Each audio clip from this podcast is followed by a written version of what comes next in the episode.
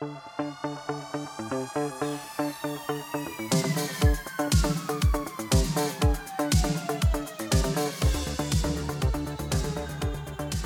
aí pessoal, seja muito bem-vindo a mais um episódio do podcast do Economista Sincero, você bem informado ou não. E o tema de hoje é super especial, falaremos sobre as eleições na Argentina.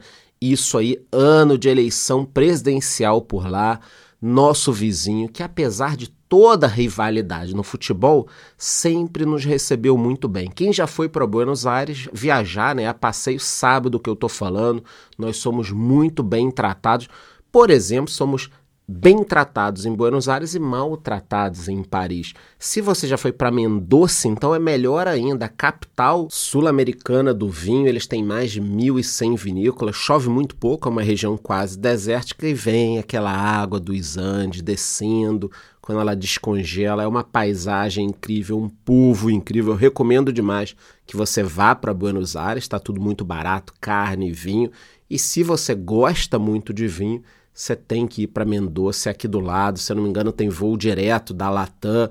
Depois eu posso até falar nos meus stories melhor sobre isso. Vai lá olhar, tá? Mas voltando aqui para a questão dessas eleições, foram realizadas as primárias nesse final de semana, as eleições, eleição mesmo, ali para decidir só no dia 22 de outubro. Mas foram realizadas as primárias. O presidente atual, Alberto Fernandes, não irá concorrer a reeleição, também não ganharia, essa é a verdade. A ex-presidente Cristina Kirchner, atual vice-presidente, não irá concorrer. Detalhe é que os dois estão brigados. Ela está envolvida em diversos escândalos de corrupção, já foi condenada, quase presa e tal.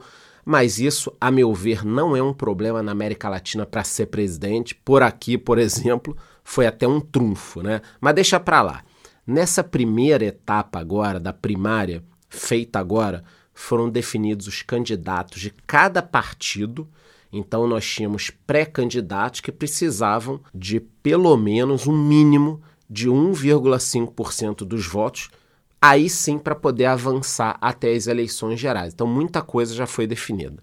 Os principais candidatos desse pleito agora foram o atual ministro da Economia, o que parece uma piada, né? Quer dizer, o país está imerso numa crise econômica absurda e o ministro da Economia está concorrendo. Mas tudo bem.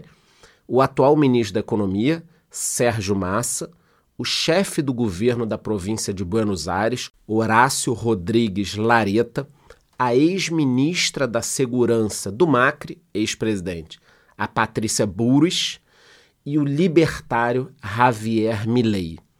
Além do presidente, essas eleições também vão definir uma série de cargos importantes, como metade da Câmara e um terço dos senadores, lá na frente. Eu torço para que a Argentina se recupere, a gestão Kirchner, que ainda está no poder, né? A Cristina Kirchner é vice-presidente, mas ela que estava mandando até pouco tempo. Essa gestão Kirchner foi desastrosa, primeiro com o marido dela, Nestor Kirchner, depois com ela, meio parecido com a gestão da Dilma, que deixou um rombo aqui no Brasil. Mas lá essa gestão continua. O país tem atualmente uma inflação acima de 100% ao ano. Eu me recordo no meio da pandemia, quando a Argentina proibiu demissões, tomou diversas medidas populistas. Muita gente aqui no Brasil falou: caramba, como deve ser bom ter um presidente. Agora o resultado está aí, desastroso. Outro ponto de destaque é que já foi mais fácil para a esquerda ganhar eleições no continente. Aquela onda do início do século, ali no iníciozinho dos anos 2000, que varreu a América Latina, já não se repete, tá? A esquerda tem muita dificuldade de ganhar as eleições, ganhando com 1% ou menos. Um pouco também esse fenômeno acontece por causa da violência, pobreza aumentando, dos impostos aumentando. Então, quem sabe a Argentina não vai conseguir se livrar dessa corja que está no poder. Antes de falar dos resultados, eu queria aqui ler uma manchete de uma grande emissora de TV brasileira. Abre aspas. Candidato de extrema direita cai 10 pontos percentuais em pesquisa e perde força nas primárias da Argentina. Fecha aspas. Ou seja, antes dessas primárias, os jornais estavam dando o candidato Javier Milei como vencido, um cara que ia ter uma votação muito pequena, quiçá passaria as primárias. Então estavam fazendo piada, taxando o cara de ultra radical, blá blá blá. Então esse era o cenário antes. O que, que aconteceu? Eu já estou com o resultado aqui na minha frente. Até o momento já temos quase 98% das urnas apuradas.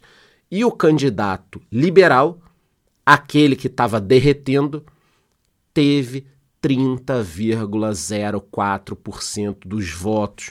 Foi o número um disparado, com a maior votação. Então, olha que loucura. A mídia falando que o cara estava derretido, não ia ter nada, blá blá blá.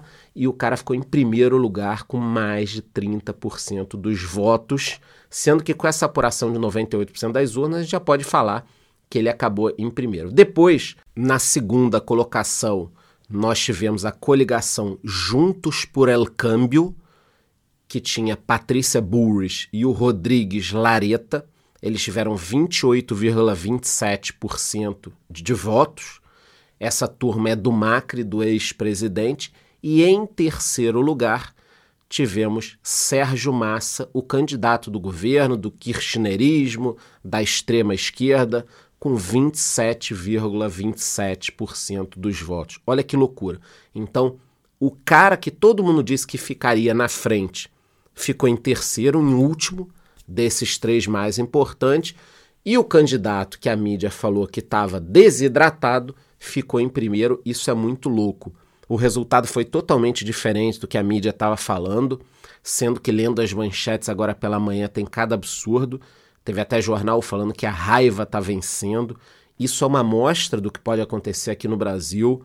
Temos nas duas primeiras posições um liberal e uma candidatura de centro-direita. Um ponto importante é que esse candidato que ficou em primeiro, o libertário Javier Milei, vinha sendo ignorado, ou até levavam a candidatura dele como uma piada, uma broma. E agora fica mais difícil fazer isso, ignorar. Eu vou dar uma opinião polêmica aqui esse cara corre um baita risco de vida, ele precisa se cuidar. Se olharmos para o Equador, onde o candidato contra o sistema foi morto, é extremamente preocupante. Esse cara tem que se cuidar, assim como os candidatos no Brasil na próxima eleição também precisam se cuidar. É muita coisa, são muitos interesses, narcotráfico, uma série de problemas que os países latino-americanos estão enfrentando. Resumindo, é um sopro de esperança na Argentina, um país que há quase 200 anos era riquíssimo, um dos mais ricos do mundo. A Argentina estava entre os 10 países mais ricos do mundo. E de repente, quando a gente olha agora, tem quase 40% da população vivendo na pobreza. E tem um ponto importante: se a Argentina não produzisse alimentos, Aí eu até entenderia um pouco a população na pobreza sem comer, mas a Argentina era uma potência, ainda é em termos de alimentos, mas está muito pobre, com muitos problemas. O kirchnerismo domina há décadas o país, o peronismo também domina há décadas. Aliás, os dois caminham juntos, peronismo e kirchnerismo. Então, eu espero sinceramente que essas próximas eleições levem a Argentina para algum lugar melhor do que ela está hoje em dia e mais uma vez tivemos uma vergonha da mídia tentando desidratar um candidato, mentindo em todos os momentos das pesquisas, mentindo agora nas manchetes. É muito feio, por isso que um podcast que nem o meu independente é importantíssimo para continuar levando informação isenta e de qualidade para vocês. E não esqueça, se você está escutando esse podcast no Spotify, eu deixei uma enquete ali e depois você pode ir no meu perfil, me dar cinco estrelas e bater no sininho. É isso, te vejo no próximo episódio.